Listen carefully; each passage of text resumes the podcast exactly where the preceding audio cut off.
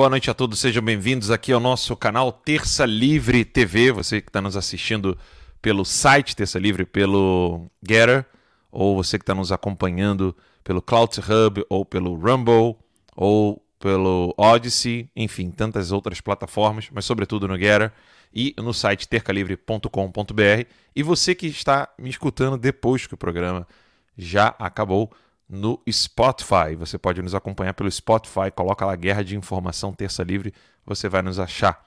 Hoje iniciamos o nosso programa num dia é, extremamente importante para o Brasil. Hoje é dia 7 de junho, está iniciando então o nosso Guerra de Informação. Eu sou o Alan dos Santos e vejo você logo depois da vinheta.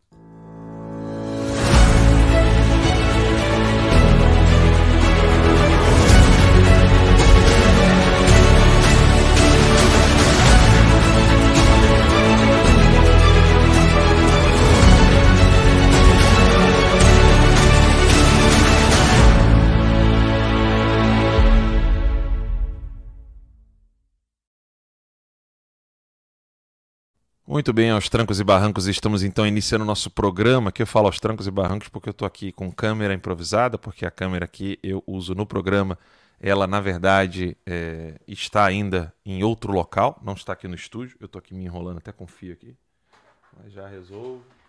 Bem, é assim que a gente começa o nosso programa, é, faço tudo sozinho, a Jamile já está falando aqui que já está assistindo pelo Cloud Hub, é, e lembrando a todos que você pode assistir ao programa Guerra de Informação todas as noites, de segunda a sexta, às 20 horas. Hoje eu comecei um pouquinho atrasado, devido a uma série de problemas. Para corrigir aqui rapidinho, estou sozinho fazendo tudo, direto do exílio nos Estados Unidos, por causa de uma tirania que se instaurou no Brasil, e é sobre ela que nós iremos falar hoje. É uma tirania instaurada não pelo Poder Executivo, não pelo presidente Jair Messias Bolsonaro, mas pelo Poder Judiciário, sobretudo na pessoa de Alexandre de Moraes e seus comparsas no crime de responsabilidade né, e tantos outros crimes de autoritarismo, né, crime de né, utilizar a máquina do Estado para perseguir pessoas e desafetos políticos. Uh, hoje o presidente Bolsonaro fez um discurso muito forte e eu rapidamente falei com o pessoal no Twitter, na sala do Space News, acho que esse é o nome, é uma, uma sala muito grande, muito famosa, no Twitter. É, eu estou com conta nova, é terca, underline livre, tudo minúsculo. E on, ontem, não, hoje de manhã, né? A minha conta foi bloqueada no Twitter, eu criei outra rapidamente. Mas lembrando que ela foi bloqueada exatamente no dia da liberdade de imprensa. Liberdade de imprensa é essa que não existe mais no Brasil. O Brasil não vive um momento de possibilidade de censura. O Brasil já vive uma censura, o Brasil já vive um cenário absolutamente assustador. E óbvio, né, se você tentar avaliar tudo isso por meio de sentimentos, é, como otimismo, pessimismo, etc., sensações, você pode tomar a conclusão favorável ao contrário ao que eu estou dizendo. Se você quiser ficar atento aos seus sentidos, abrir os olhos e ver realmente as coisas como estão, você vai entender que o Brasil não caminha para uma ruptura. O Brasil já está inserido numa ruptura onde o Poder Judiciário viola todas as prerrogativas uh, do seu poder dentro da República, desobedecendo assim uh, ao seu bel prazer uh, na pessoa aí de 10 ministros, com raríssimas exceções do Nunes Marques, e vez ou outra ali do Mendonça, que também de vez em quando gosta de rasgar a Constituição para falar de Sagrada Escritura. O lugar dele, ele não é pastor, ele é juiz da Suprema Corte, mas ele gosta de ficar ali citando Sagrada Escritura na hora que rasga a Constituição, como foi no caso do Daniel Silveira.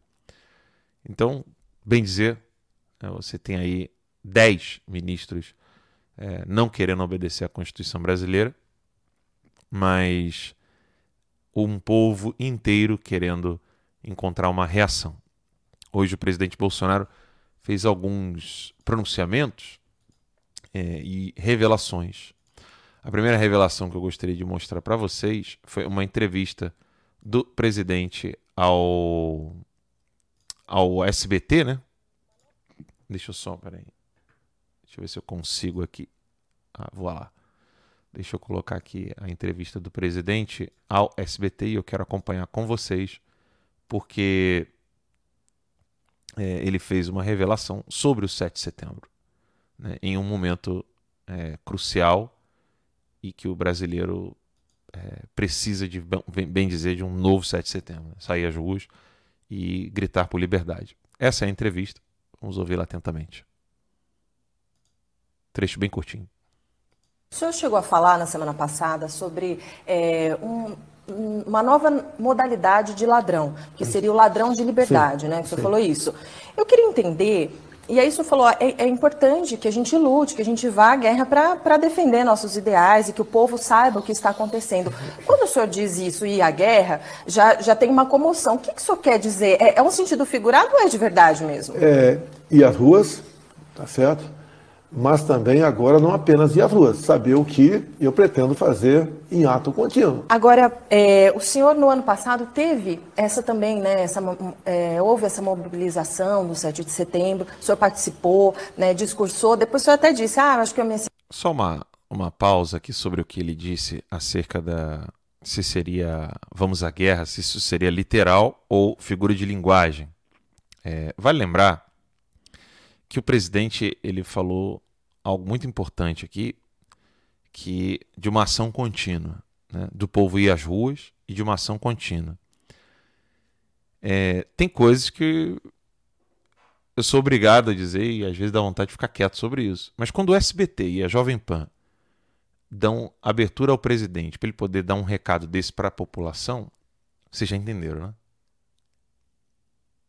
Veja que a repórter escolhida não é alguém é, de inimizade. Você vê que a postura dela não é uma postura de inimizade ao presidente. A Jovem Pan, ela no Pingo dos Is, está deixando claramente o que está acontecendo com o Brasil, o que, que precisa ser feito. O Fiuza, por exemplo, ele disse que a população certamente pode ir às ruas para mudar esse cenário. É, e ele falou: é, eu, não, eu já vi outras vezes a população indo às ruas, e, e, se a situação for caótica, eu tenho certeza que muita gente vai à rua, vai irá às ruas. Você vê que está todo mundo cheio de dedo. Né? Eu estou como exilado, então o que é um peito para quem está cagado? Né? Eu não preciso ficar com dedinhos e dizer, galera, tá claro o recado, entendeu? Vocês têm que ir para a rua mesmo. Entendeu? O SBT está aqui fazendo um papel de socorro. A Jovem Pan também. Todos os jornalistas no Brasil estão com medo de dizer o óbvio, porque poderiam perder o status de jornalista. Ou seja, ah, não, eu sou, eu sou isento, etc. Só que não é isso que está em jogo. Não é isso que está em jogo. Basta que você salvaguarde todas as proporções. Imagine o seguinte: ó, vai rolar um holocausto ali. Seja de judeus, seja de. um genocídio, né? Seja na ilha de Nazinsk, como está lá no site Terça Livre, um artigo que eu escrevi sobre a ilha de Nazinsk, onde os, os soviéticos russos né, cortavam os seios e as panturrilhas das mulheres para poder se alimentar com churrasquinho, para poder sobreviver no frio, praticando canibalismo. Então você está às portas de ver essas coisas acontecerem. Você vai botar isenção onde? No cu?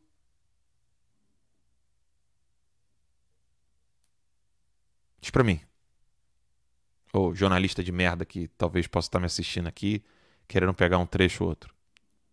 Você vai botar a sua isenção onde? No olho do cu? Ou você vai deixar aquela mulher perder o peito e a panturrilha para virar churrasquinho de gato? Ou se você achar que isso é anacronismo, é um exemplo do passado que não se, não se repete no presente, e os 50 católicos que morreram na igreja? Fuzilados. Você vai ficar com isenção ou você vai dizer, ó, galera, é o seguinte, se aquele poder ele tomar, vai, vai ser massacre. Porque os cristãos já estão sendo calados. Evangélico, católico. Quem não tem denominação já está sendo perseguido. Não pode ser professor em universidade, não pode ser artista, não pode trabalhar em filme, não pode trabalhar em teatro, não pode trabalhar em novela, não pode ser jornalista, não pode ser escritor, não pode ser professor, não pode ser porra nenhuma. Ele só pode ir para a igreja, no mínimo ali, e adorar o Deus dele. O Deus vivo único, né? E olha lá, porque em certas circunstâncias as igrejas estão fechadas, como em pandemias, etc. Quer dizer, é, o discurso de que isso é em defesa da, da saúde das pessoas. Enfim, o presidente está ali falando abertamente. É, ele disse que não é um desabafo, é um alerta. Já não é a primeira vez, agora recentemente, nem menos de um mês, não é a primeira vez que o presidente fala em alerta, fala em ladrões de liberdade, fala em necessidade de ser, de, da, da população estar esclarecida. E aqui você vê claramente o papel do SBT e da Jovem Pan, mídias mainstream, falando abertamente aquilo que eu e você no churrasco falamos sem nenhum pudor, né? Ou seja, o brasileiro vá à rua, vá à rua porque, né? Tá dando merda. Tá tudo, fudeu tudo, entendeu? E quem tá falando para vocês não é alguém que tá especulando que fudeu tudo, não. Dois anos sem ver a esposa, os filhos, no exílio. Eu tenho dez dias para mudar de casa. Não sei ainda vou morar. Onde vou morar? Não tô, não tô passando fome nada não. Só tô explicando para vocês o seguinte: tá desestabilizado o negócio. Eu não tô mais naquela situação que eu estava como correspondente internacional da empresa Terça Livre, da qual sou dono, lá perto de Washington, é, esperando a minha família, com visto de jornalista. Então, assim, a, a situação em que eu me encontro, ela é uma evidência de que eu não estou especulando para vocês. Né? E ontem eu falei com uma boliviana no, no Twitter. E ela falando do desespero dela se o Bolsonaro for derrubado. Eles já estão desesperados porque eles não estão conseguindo reverter a situação deles na Bolívia, porque a ex-presidente está presa, sem nenhuma prova de nada, nenhum crime. É, o Evo, aspas, né? não está no poder, mas aí está alguém que é pau mandado dele, que nem fez a Cristina Kirchner na Argentina. Enfim, esses pontos precisam ser colocados antes do que o presidente vai dizer agora. Vamos dar continuidade. E fez um gesto, um gesto, fez uma carta. Então, eu vou te falar uma coisa aqui, não foi para ninguém. Primeiro para você. Estava eu, Michel Temer e um telefone celular na minha frente. Liguei, ligamos para o Alexandre de Moraes, conversamos por três vezes com ele. E combinamos certas coisas para assinar aquela carta. Ele não cumpriu nenhum dos itens que combinei com ele. Logicamente, eu não gravei essa conversa, Tá? Por questão de ética, jamais faria isso, mas eu digo para você: o senhor Alexandre de Moraes não cumpriu uma só das coisas que nós acertamos naquele momento para assinar aquela carta. Que era o quê? Não, não vou te falar ah, isso aqui. Tá? A carta está tá pública, nós combinamos ali, são outras questões, para exatamente diminuir a pressão sobre essa perseguição que ele faz até hoje em cima de pessoas que me apoiam. Bem, o presidente disse que então o. Ele fez sim, então, o acordo, né? Com o Alexandre de Moraes por meio do Temer. Ele fala que fez isso, não é mais especulação. Uh, achei uma pena o presidente não ter gravado isso. Né, ele falar, não gravei por questão de ética. Não, não se tem como ter ética com canalhas, né? Mas fica a lição, né, presidente? É... Você tem que gravar. Toda vez que vai se reunir com um criminoso, tem que gravar. E o presidente acreditou né, que isso poderia é, ser uma trégua, até mesmo porque quais opções ele tinha? Né?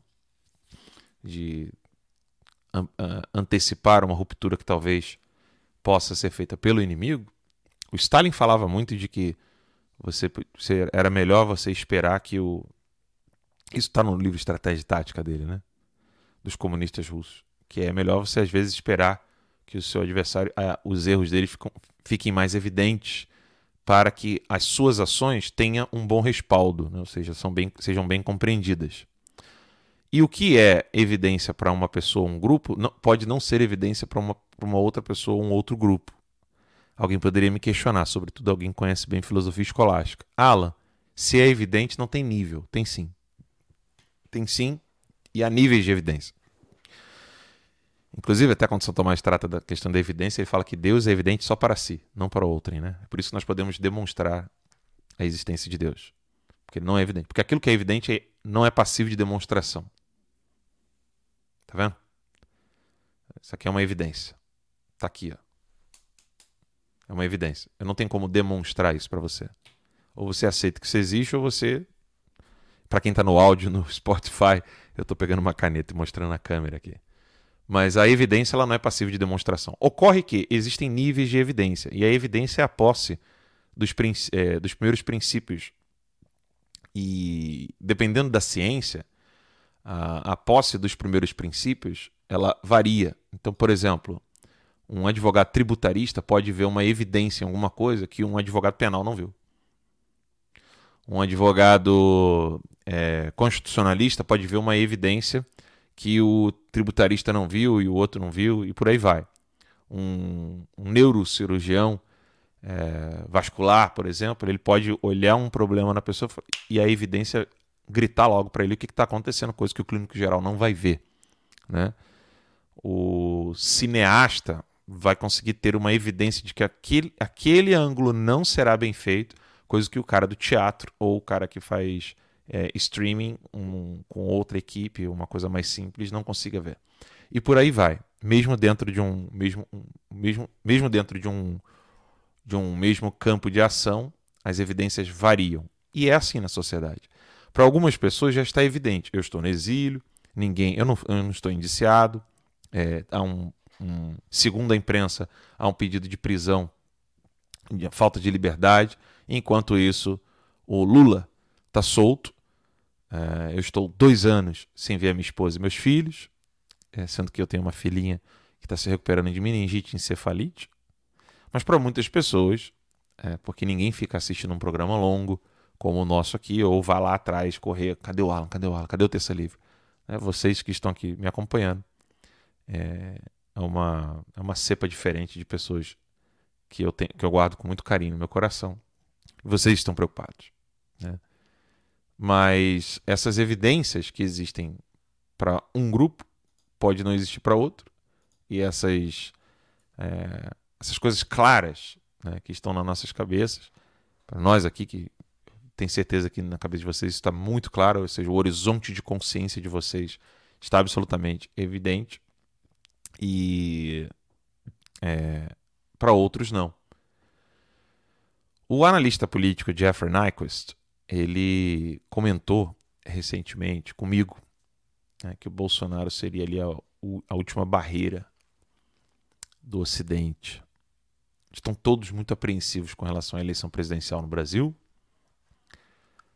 O Bannon chegou a falar numa conferência ao lado de inúmeras lideranças conservadoras aqui nos Estados Unidos que em outubro desse ano, ele falou isso ano passado, que em outubro desse ano ocorrerá a segunda maior, a segunda mais importante eleição presidencial no mundo. Que a primeira seria dos Estados Unidos e a segunda seria do Brasil a consciência de muitas pessoas tem aumentado com relação ao poderio do Foro de São Paulo e quem apoia o Foro de São Paulo. O Partido Comunista Chinês, né? o Bloco Sino-Soviético ali, né? Rússia e China, e, sobretudo, os globalistas.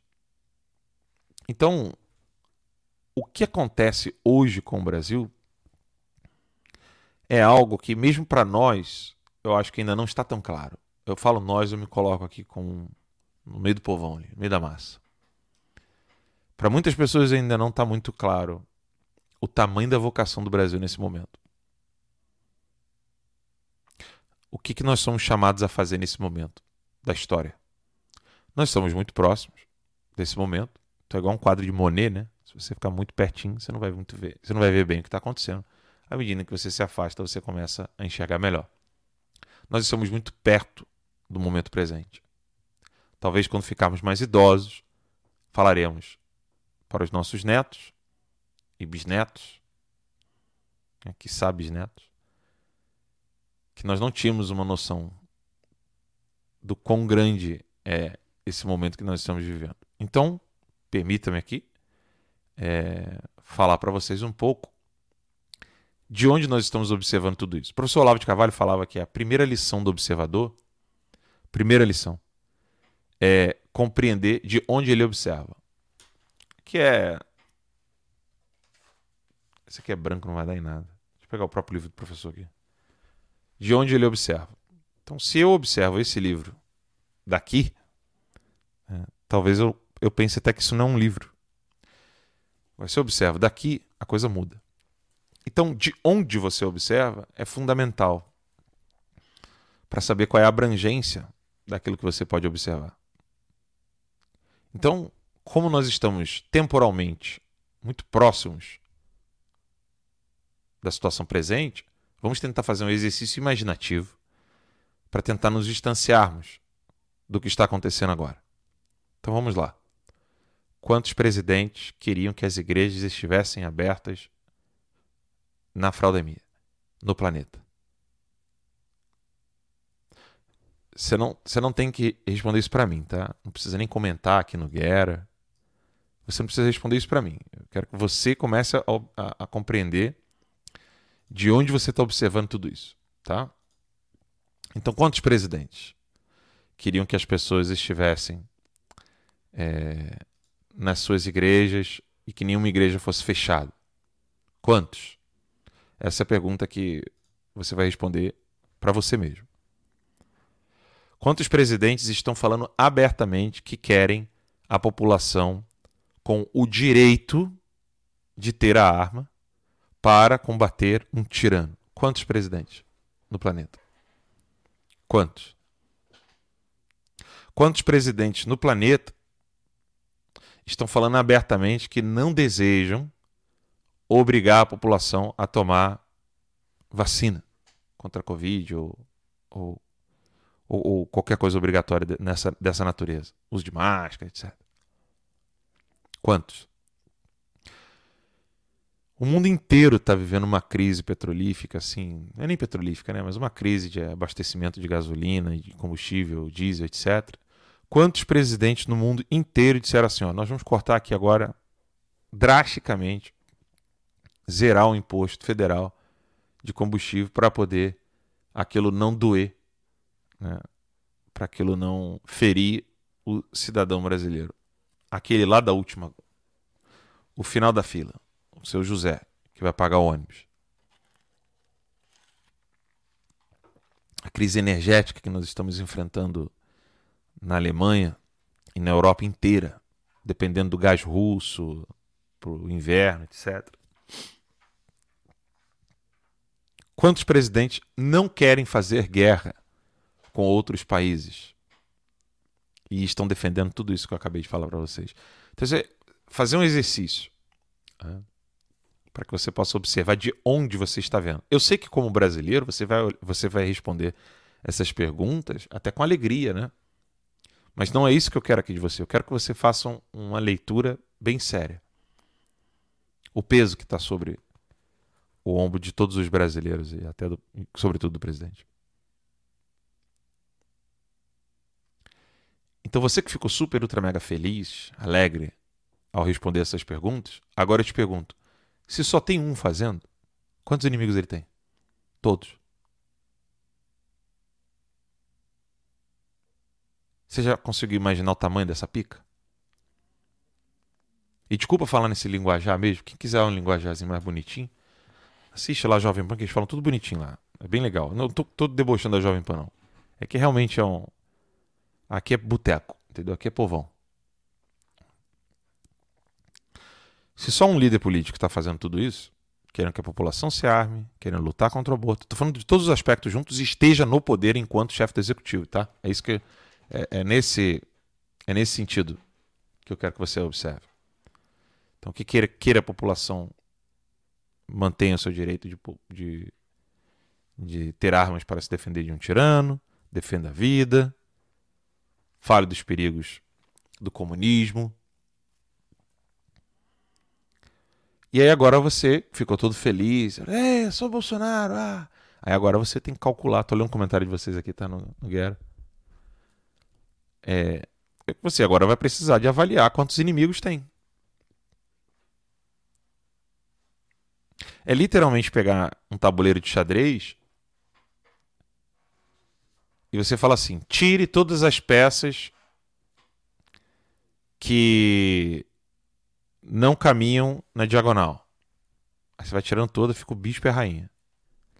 Aí depois você fala, só que que anda na diagonal e também anda para frente. Aí você tira todos os bispos. Ficou qual? Só a rainha. E aí você olha o outro lado do xadrez. É literalmente nesse cenário que se encontra o Brasil. Só que é evidente que existem povos, e aqui antes eu estava falando de lideranças políticas, né, chefes de poderes executivos, é, ou em caso de parlamentarismo, né, é, chefes de, é, de governo. Agora eu estou falando de povos. Acontece que, por mais que os inimigos sejam é, quase todos, só não é todos porque ele está contrário a eles, né? Bolsonaro está contrário a esse, esses ditadores, como Trudeau, Angela Merkel, é, até o Boris Johnson na Inglaterra, sem contar os, os horrendos mesmo, né? Xi Jinping, Kim Jong-un. Só que tem os povos, e os povos estão sedentos para que uma primeira chama se levante contra esses canalhas. E a partir daí, é difícil até de especular o que poderia acontecer. Eu não estou dizendo que vai acontecer, estou dizendo assim: é, é absolutamente plausível que os povos fiquem, e o termo é inflamado mesmo, inflamados de amor pelo país. E expulse os inimigos internos. De um modo evidente, a Bolívia, a Venezuela, a Argentina, o Chile seriam altamente inflamados, a Colômbia, é, de uma força de reação vinda do brasileiro. Creio eu que isso se estenderia além mar, poderia chegar aos portugueses, aos espanhóis, aos irlandeses, aos ingleses, aos franceses, aos alemães, aos Estados Unidos e ao Canadá. Agora que a gente fez esse exercício imaginativo de tentar observar de onde nós estamos, percebam que isso não é uma brincadeirinha onde você avalia a distância e fala assim: haha, vai dizer que não autorizou de novo. Haha, vai dizer que que é para o povo ir para a rua e não vai fazer nada. Eu minto. Né? Você pode tomar essa postura né? de achar tudo engraçadinho e comer pipoca enquanto o país se fode. Ou você pode ter uma outra postura. Entender que o presidente Bolsonaro é um ser humano e que busca tomar as melhores decisões, pensando não só em si, mas tentando pesar as inúmeras opiniões que escuta, tanto do povo quanto de ministros, dentro do governo, políticos, deputados, analistas, juristas.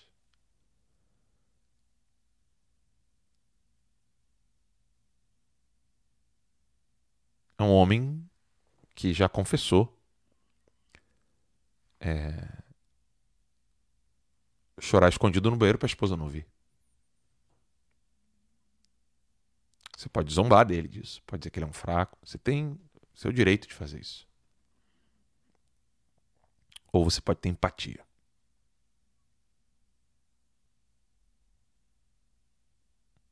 Eu não estou dizendo que o Bolsonaro é ilimitado, ou que ele tem todos os poderes do mundo. Mas o que está evidente é: você tem duas opções fazer parte de uma tentativa de mudança e de rompimento desse debacle que ocorreu na República Brasileira. Ou você pode desacreditar completamente, seja da intenção do presidente, seja da ausência de meios, cruzar os braços e assistir tudo com pipoca, pensando só em você. Essas são as duas posturas que você pode fazer.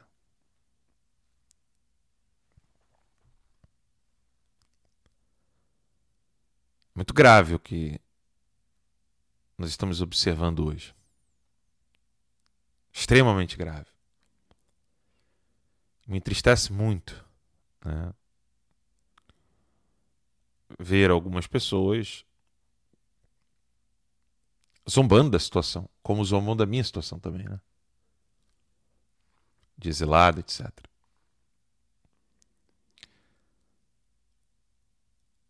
sobre essas questões políticas eleitoreiras, eu me lembro bem quando meu pai foi num funeral de um ex-desafeto político. E meu pai era chorão que nem eu, né? E isso foi em Nova Iguaçu. E aí meu pai, ele ajudou essa pessoa que estava sendo enterrada ali várias vezes, né? Perto, perto da morte. E ele não aguentou, segurou as lágrimas e deu um abraço na esposa do. na viúva, né? E eu me lembro bem do papai falando assim: como somos burros, né? A gente se deixa levar por essa briguinha politiqueira. E aí, isso tá muito marcado. E aí a gente foi pro carro. E meu pai, enxug... meu pai tinha um mãozão, né? Mais grosso que a minha, mais grosso que a minha. Meu pai enxugando as lágrimas assim. Falou, meu filho, essas brigas políticas não levam a lugar nenhum. Por trás de um político tem um ser humano. Esse é o apelo que eu faço à consciência de Abraham Weintraub e Arthur Weintraub. Independente se eles estão certos ou errados naquilo que analisam. Sobretudo seus apoiadores. Queríamos tanto que o Bolsonaro colocasse pau na mesa. Colocou, e aí? Vamos apoiá-lo ou vamos rir? Essa é a postura que eu questiono de todos aqueles que estão nos assistindo aqui agora no Terça Livre. Todos nós queríamos que ele falasse o que ele falou hoje. Todos nós estávamos ansiosos, com a garganta aqui, ó, doendo. E aí, vai rir? Ou vai pra guerra junto? Você tem todo o direito de achar que não vai ter guerra nenhuma, que não vai ter conflito nenhum, que vai tudo acabar em pizza. E ficar sentado e rindo.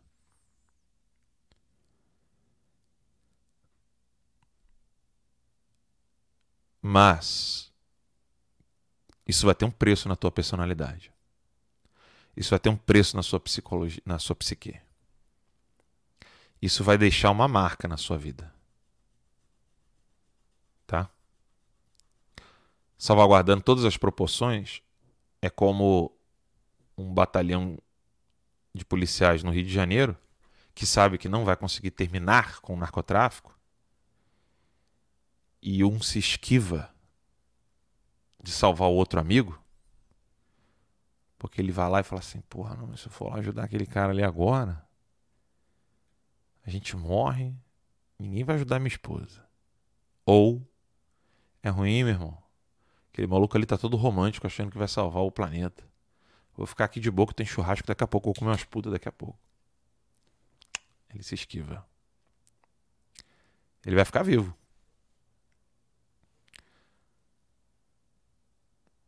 Mas a consciência moral dele será totalmente destruída. Totalmente. Total e absolutamente destruída. Eu posso dizer para vocês, porque eu vi muita gente morrendo. Cuidei de moradores de rua. Quando eu morava em Barretos, eu cuidava de pessoas que duravam na nossa casa uma semana, um mês no máximo. Porque imagina, uma pessoa com câncer na rua, quando a gente já descobriu que ela já estava com câncer, já era fase terminal. Então eu ia para casa de Barretos. E eu sei a experiência do que é morrer com a consciência tranquila e tô dizendo não sei porque eu morri, né? Mas eu já vi pessoas morrendo com a consciência tranquila e outras não morrendo com a consciência tranquila. E a última pessoa que eu vi morrer com a consciência tranquila não temeu sacrificar a própria vida por amor ao Brasil. Essa pessoa chama-se professor Olavo de Carvalho. Ciente de que não seria lembrado como deve. Ciente de que não seria cuidado como deve. No hospital, no funeral, post-mortem, tudo.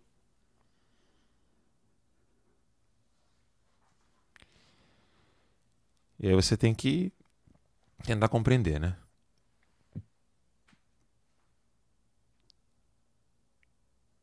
havia um recado que o professor deixou para as pessoas mais próximas dele, que vivia indo lá na casa dele, eu e mais algumas pessoas, além, óbvio, né, da esposa. Ele falava muito assim pra gente: não dispersem, fiquem unidos. Não existe força maior do que isso.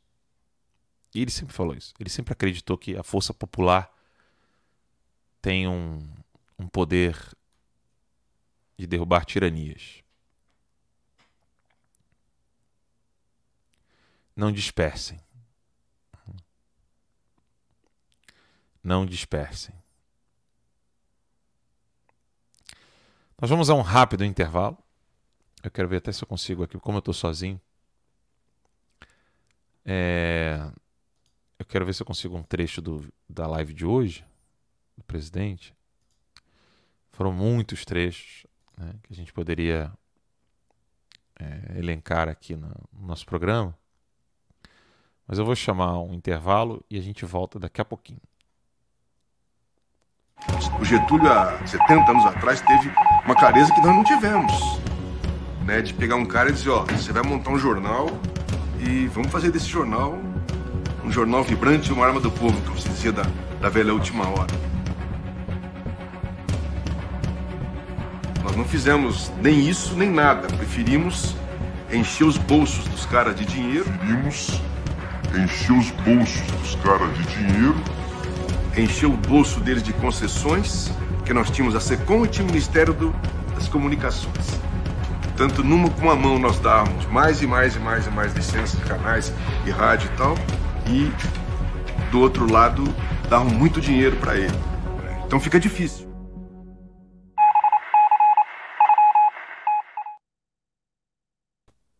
Muito bem, estamos de volta aqui com o nosso programa Guerra de Informação. Lembrando que você pode telefonar aqui para o nosso programa. O número é 19, código no Brasil. Né? É 40 42 03 60. 40 42 03 60. Você liga aqui e a gente é, bate um papinho, tá bom? Para a gente poder conversar aqui ao vivo no nosso programa Guerra de Informação do Terça Livre. Então, deixa eu só é, dar um recadinho para você que está aqui nos assistindo enquanto o pessoal liga. É, assine o site Terca Livre. Já deixe de assinar o site terçalivre.com.br. Boa noite, tudo bom? Com quem eu falo? Alô, tudo bom? Tem que falar comigo aqui no telefone. Alô. Tudo bom? Alô. Eu preciso que você fale só no telefone comigo. Porque se você falar pelo. Eu tô só, Ah, tá. tô só no telefone, querido. Tudo bem? Valeu, tudo bom? Boa noite. Hum, Boa noite. É, Só tenho a agradecer por tudo que você fez aí por esses anos aí pela gente, tá? Eu sou médico, eu te conheci durante a pandemia, não te conhecia antes. É, sou extremamente grato a você, ao, ao- a todo mundo do Terça Livre, tá? Tô até emocionado agora que tá falando contigo. Pô, obrigado. Prazer é todo meu. Foi um período punk, né, É. da pandemia. A gente... Foi um período punk, né, cara? Eu tava na linha de frente. Muita gente. É, E infelizmente eu vi muitos colegas aí fazer coisas aí que é inacreditável, cara. é, né? E assim, é, deixa a gente totalmente é, é até perigoso, né, cara? É até perigoso tudo que fizeram aí, toda essa lavagem cerebral da imprensa, Sim. esse aparelhamento todo aí, começando pelo judiciário. E eu só tenho a agradecer, lamento só ter conhecido vocês é, no ano de 2020. O prazer é todo meu, irmão. Deus abençoe muito. Tá bom? Eu quero te desejar é, tudo de bom, tá? Que a sua filhinha é, saia dessa, dessa encefalite aí que ela teve, que você consiga É, voltar tá, para casa. a gente tá sua batalhando filha. aí para acabar logo essa. tá? Parabéns pelo Essa trabalho inflamação. de vocês todos. Em breve eu quero vê-los de novo, você, o Ítalo e todo mundo lá do terço, tá bom, meu amigo? Amém. Obrigado. É, um forte abraço, saudações tricolores aí pra gente, que eu sou tricolor que nem você aqui do Rio. ah, Fica que legal. Deus. Deus te abençoe. Que legal. Obrigado. abraço. Deus abençoe. Tchau, tchau. Tricolor também, olha que legal. Bem, é, lembrando aí, né? Não deixem. Vamos lá. A galera tá rápida hoje, vamos lá. Isso é bom. A gente vai batendo papo. Boa noite, tudo bom? Oi, boa noite. Tudo bem, Alan? E você? Tudo bem? Bem, graças a Deus. Diga lá, querida. Que bom. Eu estou falando do interior de São Paulo, aqui próximo a Campinas, e estava te ouvindo e eu assisti o discurso do presidente e eu tenho a impressão de que realmente hoje foi bem pesado, bem forte e eu acho que ele está aguardando uma finalização. A gente precisa mostrar para ele, para ele continuar em frente naquilo que ele quer. Eu só não sei como a gente faz isso sem liderança, porque nós estamos espalhados, o que está ao alcance é a gente falar, a gente colocar nas redes sociais, o que não abrange, abrange um número limitado, mas acho que precisaria ser algo mais forte para mostrar, olha, siga porque nós estamos aqui, estamos juntos. Eu acho que ele está precisando disso para mudar, porque Sem não dúvida. dá mais, né? Não, sem dúvida. Eu, eu, eu vejo da seguinte maneira, né? É, O presidente, ele tá, ele tá batalhando aí para poder impedir esses absurdos que estão sendo feitos pelo, pelo STF. Inicialmente isso fora feito pelo Toffoli e pelo Alexandre de Moraes nos inquéritos ali do fake news e inquérito dos ditos atos antidemocráticos. Depois a coisa tomou, to- tomou um contorno extremamente mais abrangente, é, além de perseguir jornalistas como eu, né? além de perseguir políticos como Roberto Jefferson, Daniel Silveira, etc., a coisa tomou um contorno crimes. a coisa tomou um Sim. contorno que foi. é, passou a querer ditar o que, que deveria de ser pautado, por exemplo, no Congresso. E Sim. esse avanço ele vai, ele vai piorando. E aí depois eles começam a derrubar vitórias é, in- do interesse da população que o presidente conseguiu no Congresso. Então, PECs, Sim, é, leis, leis promulgadas. legislando, né? Sim, substituindo, né? Ocupando espaço. É, exatamente. E aí você percebe que a coisa não era uma, um joguete de, de apenas de censura nas redes sociais. Ah, É muito maior que isso. é um, era um, exatamente, é um conflito que parte dessa questão de calar jornalistas, depois passa a prender políticos, depois passa a legislar, proibir o que seria a- a- uma ação mais drástica do Congresso, que são as PECs, né? É, que são dificílimas de passar lá no Congresso, e depois de começar a derrubar decretos presidenciais, né, medidas provisórias ou decisões do presidente dentro do próprio ofício do Poder Executivo, ou seja, nomear um diretor da PF, etc. A coisa tomou um contorno absolutamente mais abrangente do que só é, perseguir a mim, e os, o que já seria o suficiente para destituir quem, quem estivesse fazendo isso. Mas a coisa ultrapassou esses limites, né? E agora o presidente está dizendo, olha, isso precisa ser parado. Quem é que sabe como e o que deve ser, é, o que deve ser feito para pará-los? Eu, eu, sinceramente, eu, eu não sei. né? Eu não, não tenho a mínima ideia do que, que pode ser feito de modo objetivo, a não ser o Poder Executivo se negar a cumprir as ordens do Poder, é, as, as ordens ilegais do de parte do Judiciário. É, isso, é, ele já isso- falou isso hoje. né? Exato, então, eu ia chegar aí. Ele já Então, assim, disse isso hoje. E isso eu conseguia vislumbrar antes até. E, e o presidente tomou essa decisão. Ele já tinha tomado no dia 7 de setembro essa decisão. se cumpre, né? É, É, ele já tinha tomado essa decisão no 7 de setembro. Voltou atrás para tentar é, impedir uma, se manter nas quatro linhas um confronto mais grave. Né? entre poderes. Exato. E agora ele está vendo que a coisa tá, foi longe demais. E ele ainda expôs um acordo feito entre ele, o Temer e o Alexandre de Moraes. Então, assim, se, se tinha, sim. se tinha mais algum é, algum pedaço do xadrez para ser desvendado, ele foi absolutamente desvendado. Ou seja, Claro. o Alexandre de Claro. Moraes ele atua não de acordo com a Constituição, mas como uma perseguição política e precisou do apadrinhamento do Temer, 40 anos de corrupção, né? vale lembrar, né? quadrilha do Temer, segundo apontou a própria Lava Jato, 40 anos de corrupção. Eu, eu ainda vou ter 40 Sim. anos e o Temer já roubou mais do que eu tenho de vida. Né? Sim. Então, assim, é, é incrível isso, né? E é, a coisa ficou de um, de, um, de um modo tal que a primeira solução que me vem à cabeça, que não é por parte do presidente, mas por parte da população, é o esclarecimento. Nós precisamos urgentemente esclarecer as pessoas que estão ao nosso redor, não permitir mais que isso vire um tabu, um assunto não falado. Sabe aquela? Existe um termo em grego que é o aperon, né? o inominável. né? e normalmente alguns filósofos, quando queriam tratar de um assunto que ninguém poderia mais tratar, era o aperon, o inominável, aquilo que não se deve falar, né? não se fala, não se comenta. E a política ela não pode ser esse aperon, né? ela tem que ser o assunto do dia. Mais do que o, o 10 a 1 do Fluminense. Mandar um abraço pro médico ligou aqui agora Sim. mais do que o 10 a 1 do Fluminense, ou, ou até mesmo da diminuição do preço da gasolina, etc., as pessoas precisam comentar umas com as outras 24 horas por dia, todos os dias, né, 7 dias por semana, os abusos que o STF está, eh, está fazendo e a resposta que o presidente precisa dar.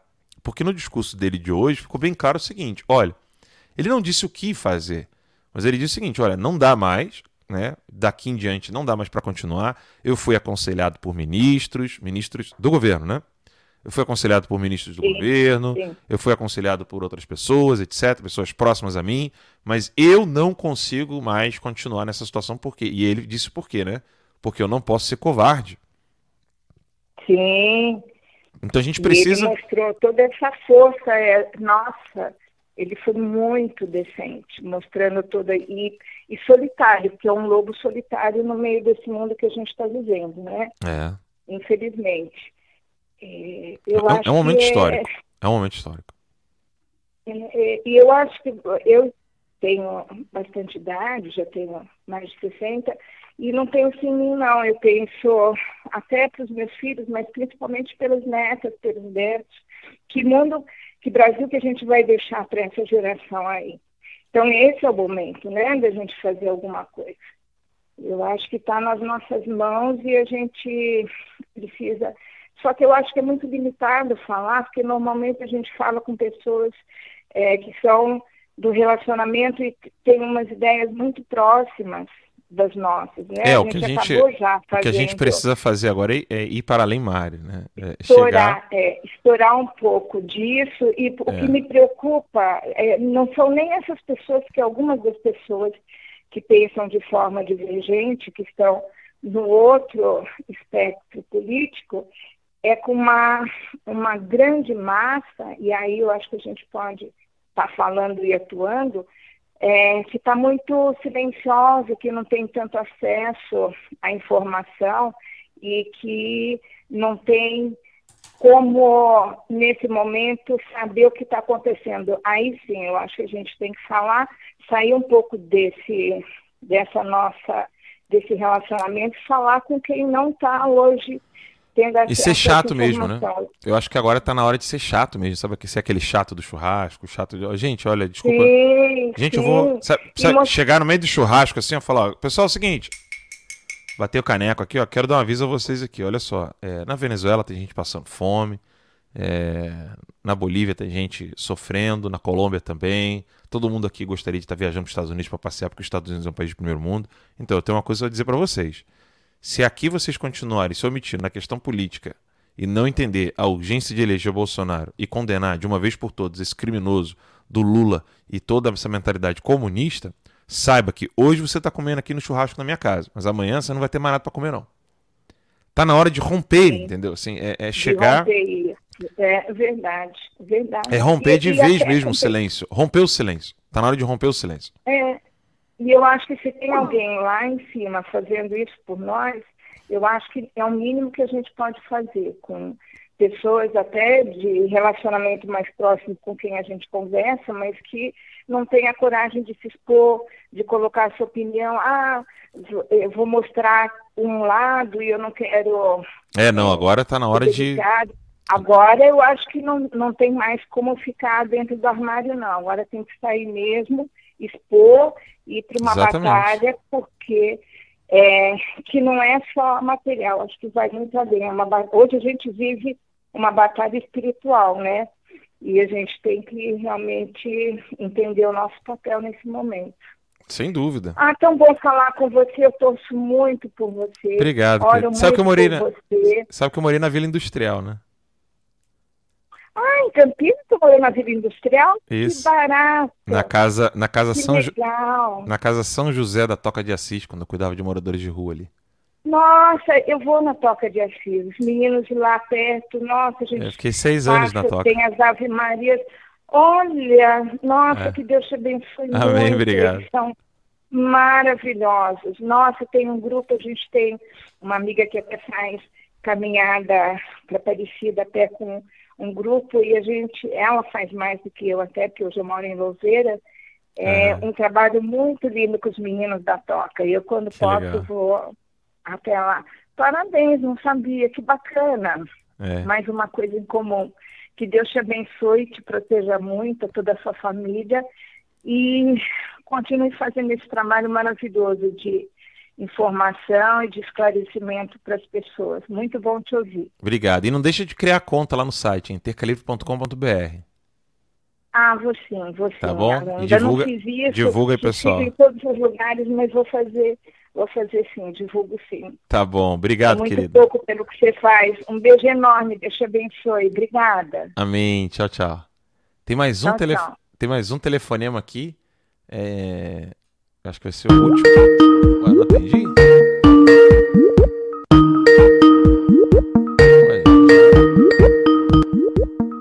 Olha lá, agora, tá... agora sim. Eu pensei que eu não tinha conseguido atender aqui. Boa noite, tudo bom? Boa noite, Alan. Isso. Programa Guerra de Informação Terça Livre. É, então, eu sou. Meu nome é Tony, eu falo da cidade aqui, Piracicaba, interior de São Paulo, tudo bem? Opa, Tony, tudo bom? Cara, que prazer falar com você, bicho. O prazer é, é meu. Terça Livre desde praticamente do começo. Que legal. E nós nos falamos, acho que em meados de 2015, 2016. Olha só. E me recordo também de uma live, cara, que você é, e um integrante do Terça, que esqueci o nome dele, que era do Rio de Janeiro, ele tinha um programa aí de domingo. Acho que vocês, vocês foram lá na casa do Ítalo, em Rio Claro, cara. Vocês fizeram uma live lá da casa dele, que era aniversário do Ítalo. O Bacalhau tava junto nesse aniversário. Isso, acho que era ele mesmo. E eu me lembro de um detalhe. O Bacalhau cara, é aquele baterista do Traje a Rigor. Isso, é. exato. Eu me lembro que passou um avião, cara, fazendo propaganda em cima da casa do Ítalo Isso, lá. Exato. Eu lembro que falou, cara, que coisa é essa aqui, cara?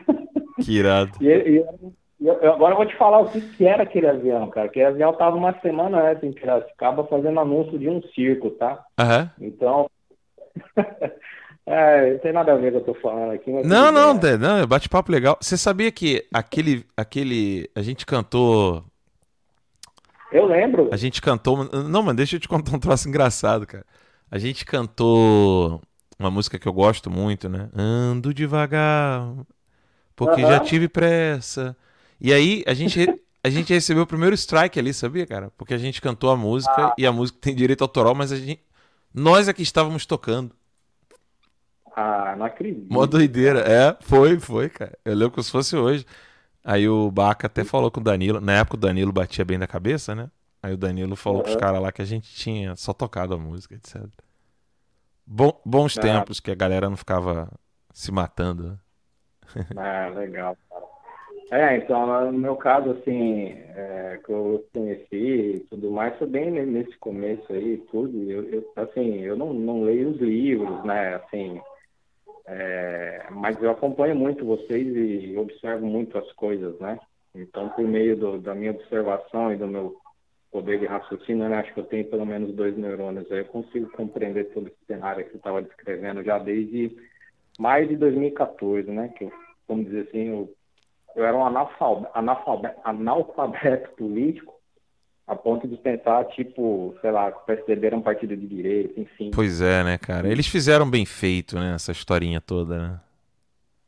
E, e vocês, né, não só vocês, né, eu conheci, os, eu entendi o que estava acontecendo com o Brasil do ponto de vista político. Primeiro, acredite se quiser, cara, com, com debates com o Reinaldo Azevedo, cara. É, mas o Reinaldo fazia, o Reinaldo fazia inúmeras denúncias importantíssimas quando ele não an antes dele fazer a cirurgia no cérebro, né? Hum. Não, é sério, nego pensa que eu falo isso zoando. O Reinaldo pirou a cabeça depois que fez a cirurgia no cérebro, né? Então, cara, e, pô, foi muito bacana. Olha o Rodolfão ao vivo aqui com a gente, que é o Rodolfo. Rodolfo. É, o Rodolfo, cara, que tava lá, verdade. Ah, você tava falando do cara do Rio, o Rodolfo é de São Gonçalo. São Gonçalo, verdade. Era ele que tava lá em Rio Claro naquele dia? Era, era o Rodolfo. Tinha que ser o Ah, Rodolfo. verdade. É. Eu, eu tinha me esquecido do nome dele, perdão. Rodolfo, E- Rodolfo Loreto, que tinha o, o- Agora que você falou domingo, agora eu lembrei. Você tava falando do. Do Terça Livre Gaming Project. Isso, é, exato. é, ele, tinha um- ele fazia lá uma Legal. hora de, de programa. Muito legal. E. Ah, cara, sei lá, não tem nem o que puxar de, de conversa, são tantas coisas, cara. Porra, um dia eu queria muito, assim, ter o prazer de ser um cara de, de boa conversa, de boa índole, de coração bom. É o tipo do cara que você queria convidar na sua casa para comer um churrasco, passar uma tarde inteira com a família, conversando de N situações, e, enfim, é, eu vejo você como um é, você entra na, na minha casa, né? Todos os dias, não só na minha, na casa de várias pessoas. Ô, e, meu irmãozinho, que legal. Pô, é muito bacana ter, ter você frequentando as nossas casas e, e tudo mais. E, é mesmo, e ao mesmo tempo a gente fica muito triste por essa situação que você está vivendo, Sim. né, irmão? Sim, sim. Então, Inclusive, se me pô, permite, dar uma dica pro pessoal, quem está assistindo pelo site tercalivre.com.br, que é, é para vocês, muita gente está assistindo no Gera, né? Tem muita gente assistindo no Gera e no Cloud Hub, mas quem estiver assistindo pelo site, se você colocar em tela inteira no celular, você consegue ir mexendo nos outros aplicativos. E se você colocar pelo site, você tem como espelhar na TV, clicando no, no, no botãozinho ali, no, no símbolo que aparece de uma TVzinha com umas ondas, sabe? E, Uhum. e aí você consegue assistir. Ó, o Ale falou que tá assistindo pelo Guerra. A Jamile disse que tá. Que lindo ouvir isso. O Rodolfão tá aqui. Ah, o Rodolfo tá com canal aqui, ó. Peraí. Canal Cultura Gamer, Gamer BR. Aí, ó. Sigam lá o Rodolfo. Canal Cultura Gamer BR. Tá bom, meu irmãozinho? Legal, irmãozinho. É, vou liberar aí para outros ouvintes aí poder. Não, você, É. você, é, você é o último aí. A gente tem que terminar o programa. Mas foi um prazerzão. Não, não. Então, fechou. Cara, um abraço, continuar rezando e torcendo para que as coisas mudem e que a gente tenha, principalmente você aí, né, está na frente de batalhas dias melhores aí. Fique com Deus aí e boa noite a todos, viu? Amém, meu irmãozinho. Não deixe de criar a conta lá no site, não. É gratuito, em tercalivre.com.br. Beijo para nós, meu irmão. Valeu. Um Boa abraço. Tchau, tchau. Tchau. Pessoal, não deixem é, de criar a conta lá no site Terca Livre, né? tercalivre.com.br. Lá você pode criar a conta pelo Google, pelo Facebook ou por um e-mail de sua preferência. E aí depois, se você quiser, você pode escolher um dos planos e ajudar a fazer com que o Terça volte com tudo, porque aqui nós não vamos desistir não, tá bom? Muito obrigado a todos vocês. Deus abençoe e até a próxima. Se Deus quiser. Tchau, tchau.